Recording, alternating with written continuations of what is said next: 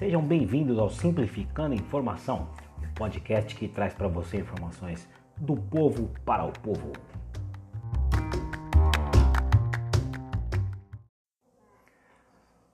Vamos lá, galera. Hoje, dia 11 de junho.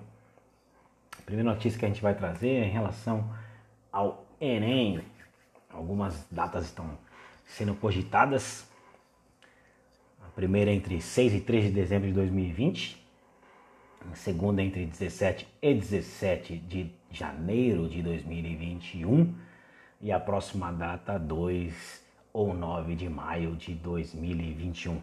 Esse foi um tema que virou discussão no, entre os estudantes, porque o nosso ministro da Educação diria que fez algumas besteiras, então, pô, tinha que prorrogar, teve que prorrogar mesmo e a definição das novas datas que é o grande problema. Né? Eu pessoalmente acredito que esse ano letivo tinha que ser cancelado. Geral, tudo. Se a gente pensar na problemática do Enem para dezembro, pô, entre outubro e novembro, vamos mudar para dezembro, tá quase na mesma em relação às pessoas que não têm um acesso a efetivo, né, a condição de, de, de estudo. Em virtude da pandemia, muita gente estudando à distância pela internet. Então, pô, muita gente não tem acesso a uma internet de qualidade. Então, o Enem para dezembro, para mim, continua com a mesma disparidade que já existia. Bom, mudando para janeiro, melhora um pouquinho.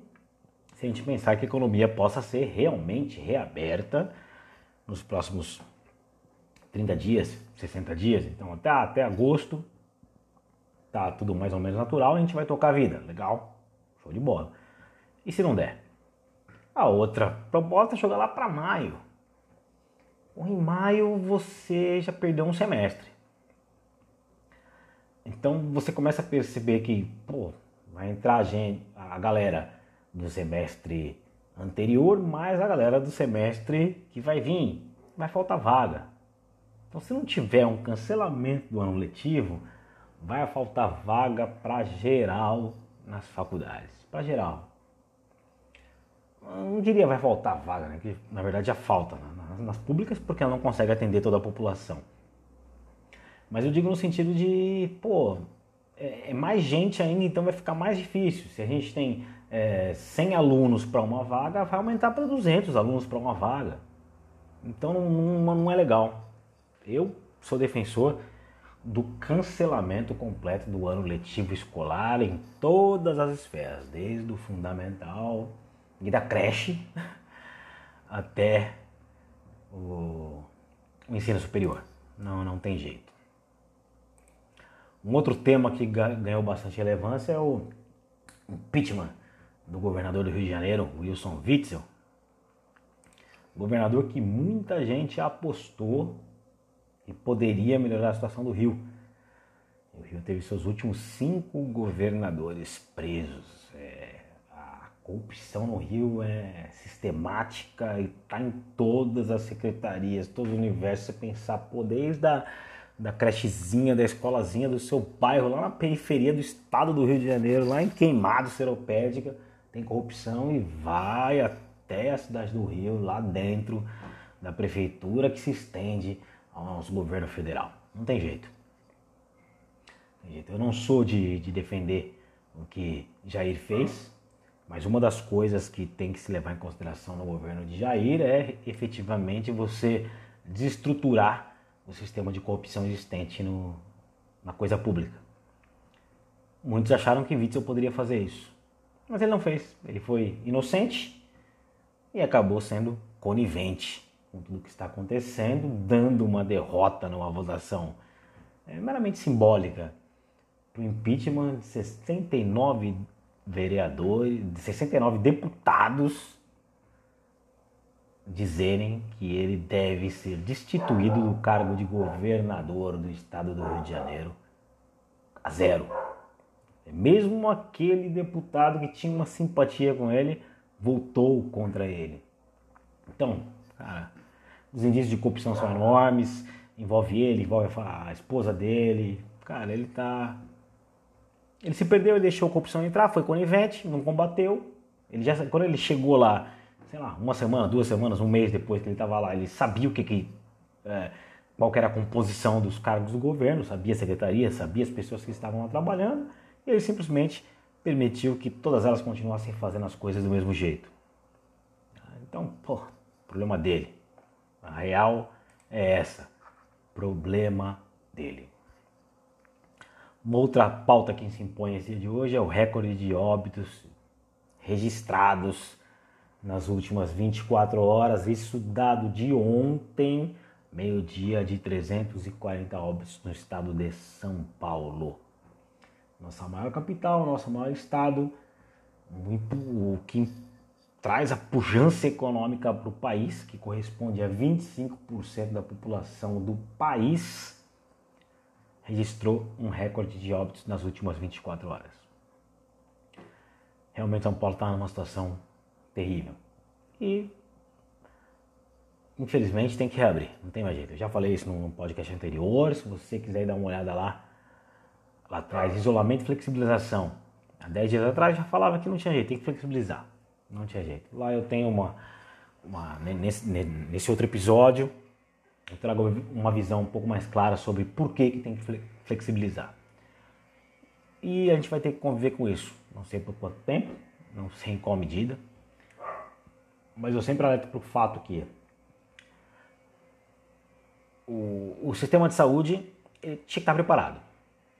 Se não está, está melhor do que estava há 90 dias atrás. É, faça um comparativo com os Estados Unidos. Antes de iniciar as manifestações, os Estados Unidos estava numa curva descendente dos casos de óbitos. Quando começaram as manifestações, o número de casos de óbitos se manteve regular. Não, não, teve, não continuou a queda, mas não subiu. Então as pessoas foram para a rua, algumas economias foram reabertas nos Estados Unidos e o número de casos se manteve. Trazendo um paralelo para aqui no Brasil, se o número de casos se mantiverem e o número de óbitos se mantiverem, hoje vale a pena reabrir paulatinamente a economia.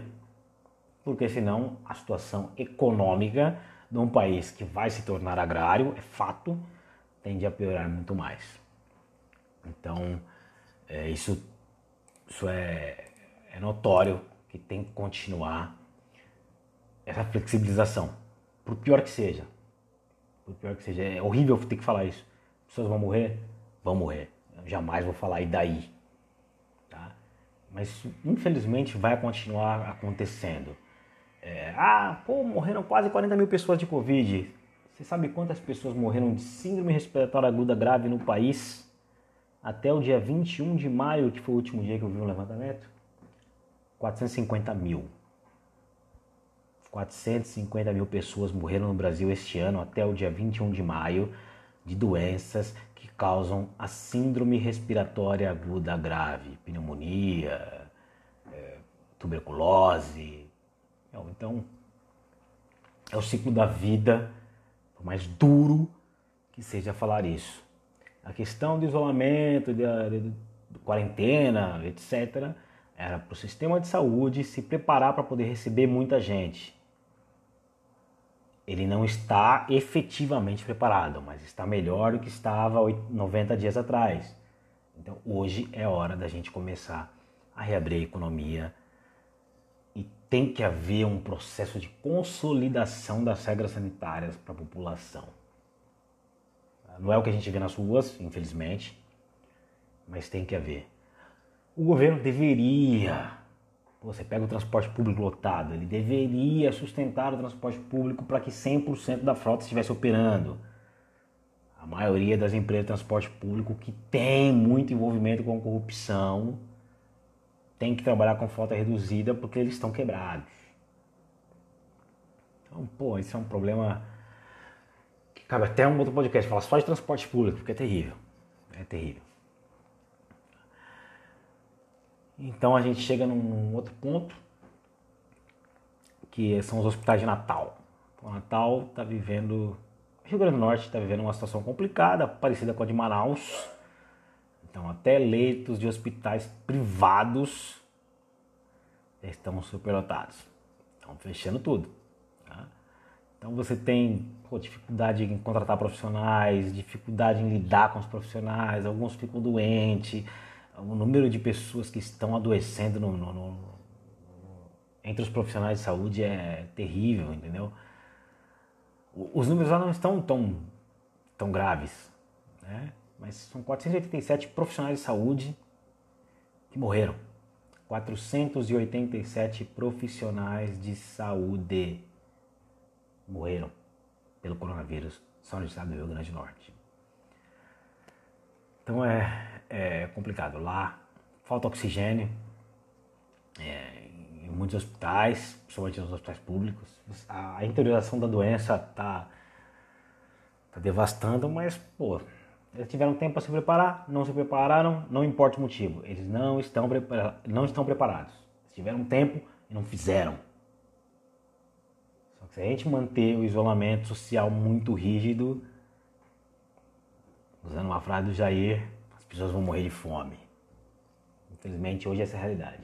O governo não teve capacidade, o governo federal não teve capacidade de sustentar as pessoas em casa por N motivos. Um deles a narrativa, o outro, recursos, porque o Brasil não tem recursos. Então, realmente lá é complicado.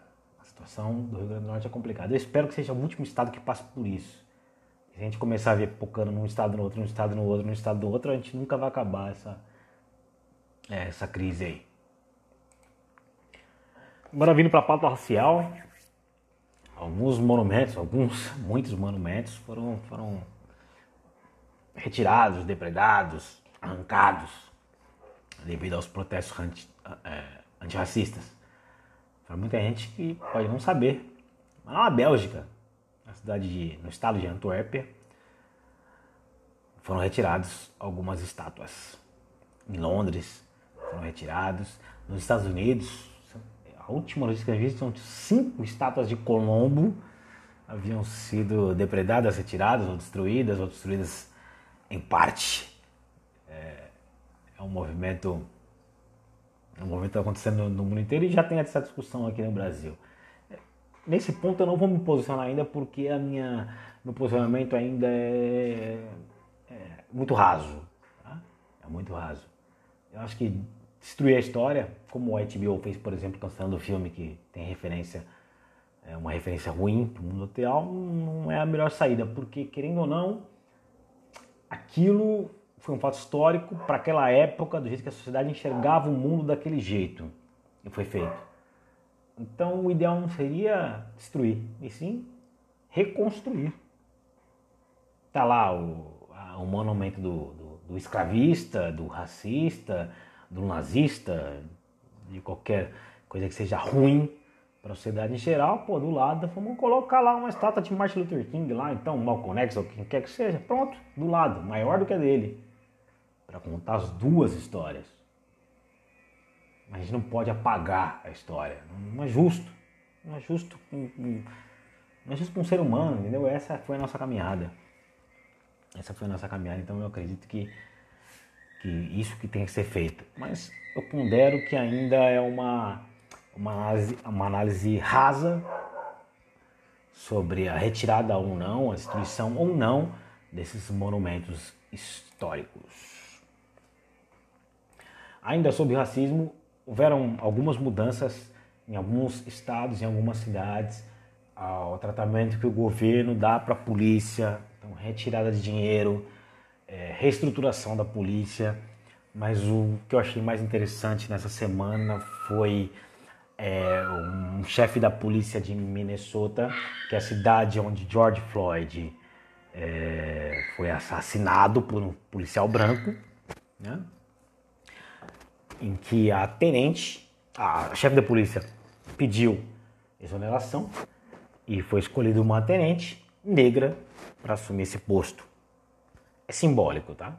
É simbólico. Efetivamente, é, não sei até que ponto você ter um chefe de polícia negro pode fazer com que a polícia seja antirracista. Tá? É... Mas essa simbologia é, é importante.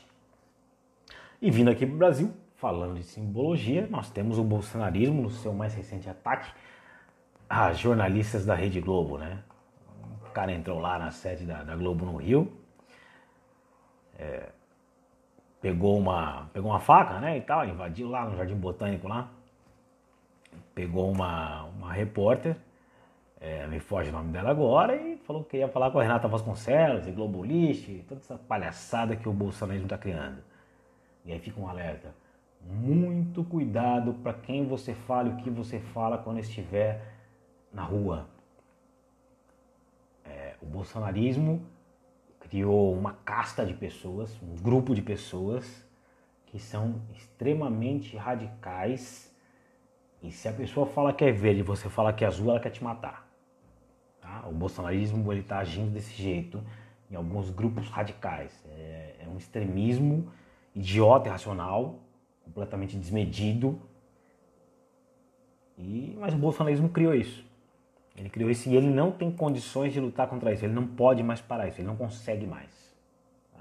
O bolsonarismo não consegue mais parar esse movimento de pessoas radicalizando contra as minorias ou contra o que eles acreditam que seja o seu oposto e seu inimigo. Agora uma pauta mais econômica. O mês de maio, assim como já tinha registrado em abril, registrou uma deflação. Em maio, 0,31% negativo e 0,38% agora em maio. Bom, então os preços estão caindo. Deflação significaria isso. O preço de todos os produtos caíram. Mas não é a realidade porque a gente vai no mercado e vê que os preços estão subindo. Então esse índice geral, quando você fala de deflação, não é uma coisa boa, tá? é uma coisa ruim, porque indica que a economia não está se fortalecendo. O ideal sempre para qualquer, qualquer país é que você tenha uma inflação.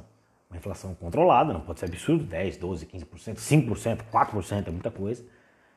Tem que ter uma inflação controlada, uma inflação baixa, entre 1 e 2%, que isso indica que a economia está pulsante. Né?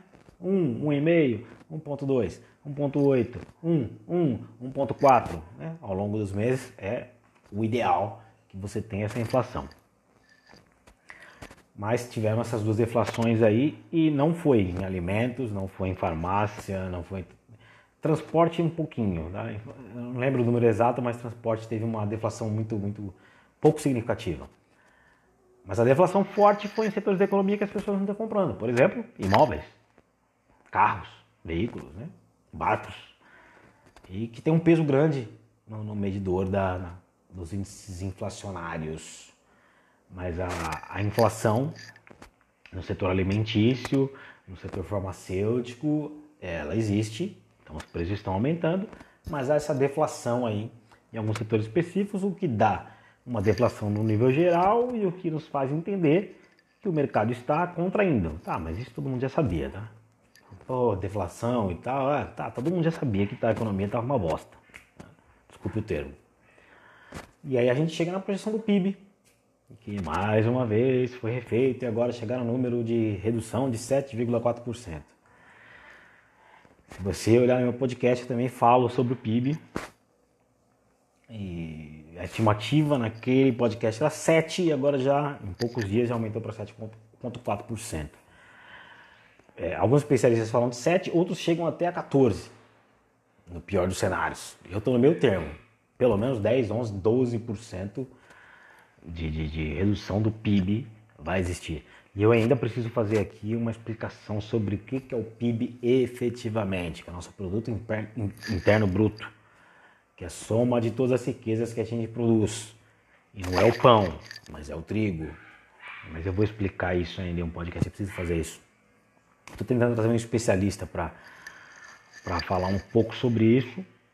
Não que eu não, não, não saiba o que era PIB, mas explicar, saber o que, que é e explicar são duas coisas diferentes. Né? Então querendo trazer um especialista aí para me ajudar nessa parte. Estou em busca de alguns especialistas. Aliás, se você souber de alguém, algum economista aí, não precisa ser um cara top nem nada, mas alguém, algum estudante que acabou de se formar, que tenha né, uma, uma, uma noção da, da da economia globalizada e tal, que entende um pouquinho de macroeconomia, ele vai conseguir explicar o PIB de uma forma muito clara para todos nós. E é isso, galera. Espero que vocês tenham gostado de mais esse episódio. De forma simples e direta, a gente passa as notícias mais relevantes que vem acontecendo no mundo. E espero também que todos tenham entendido todas as mensagens que eu passei nesse podcast. Fiquem bem, se cuidem e em paz.